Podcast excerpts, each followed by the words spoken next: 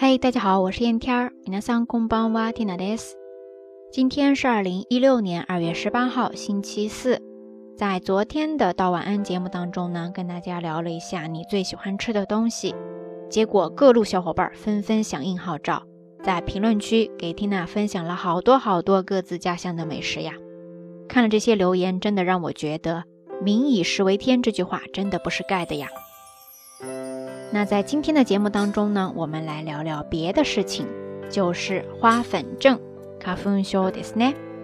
原因呢很简单，就是因为今天 Tina 去中文教室上课的时候呢，碰到了一个学生，他说他这两天花粉症特别的严重，不知道居住在日本的小伙伴最近都怎么样呀？其实咱们国内好像也有很多朋友是有花粉症的，对吧？Tina 呢本身是没有的， 但是呢周围有很多朋友会告诉 Tina 说，他们来了日本五六年或者说七八年之后呢，突然有一天就会得到这个花粉症，这让我很是费解。直到今天呢，跟那个学生聊了之后，我发现有一个说法还挺有意思的，在这里跟大家分享一下。那就是，据说咱们每一个人体内都有类似一个容器的东西，当然大小嘛是因人而异的。然后呢，等到接受这个花粉的量越来越多，越来越多，多到装不下的时候溢出来了，这个时候我们就会出现花粉症的症状了。所以说，以前 Tina 是以为得不得花粉症是跟个人的体质有关的，那这样说来的话，好像也没有太大的关系哈，就是跟你。吸收的花粉的量的多少有很大的关系。如果你在日本，或者说在某一个花粉很多的地方待了很久很久的话，总有一天那个量会突破你那个容器的大小，超出那个负荷，所以说你就会得到花粉症。不知道在咱们听友当中有多少朋友是有花粉症的呀？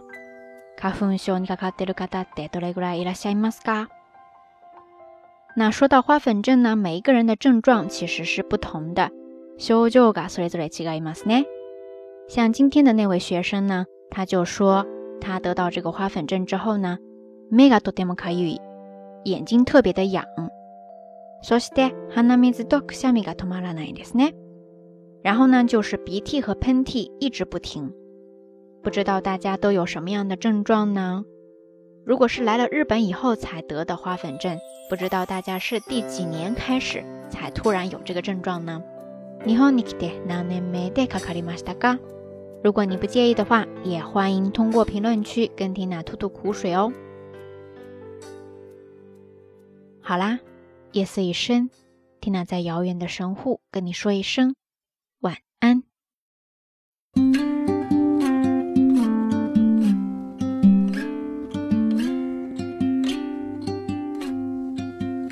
There's no combination of words I could put on the back of a postcard.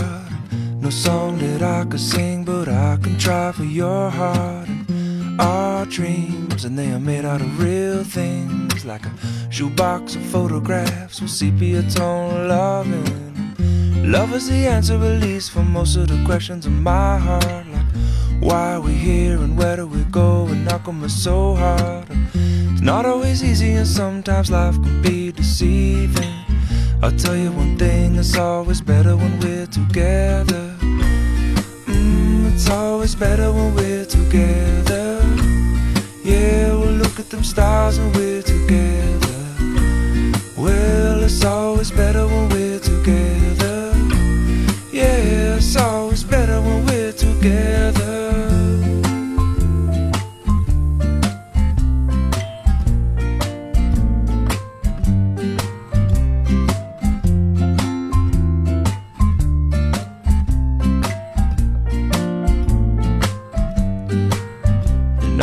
moments just might find their way into my dreams tonight.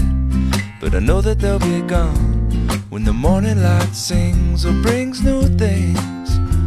For tomorrow night, you see that they'll be gone too. Too many things I have to do. But if all of these dreams might find their way into my day to day scene, I'd be under the impression I was somewhere in between with only two, just me and you. Not so many things we got to do or places we got to be. We'll sit beneath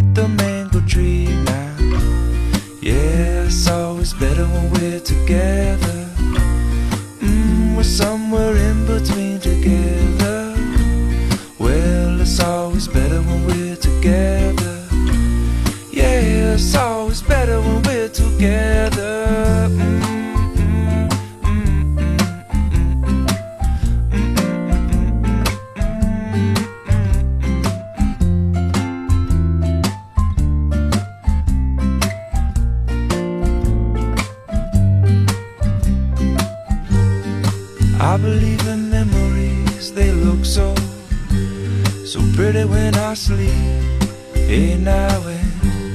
And when I wake up, you look so pretty, sleeping next to me. But there is not enough time, and there is no, no song I could sing, and there is no combination of words I could say, but I will still tell you one thing we're better together.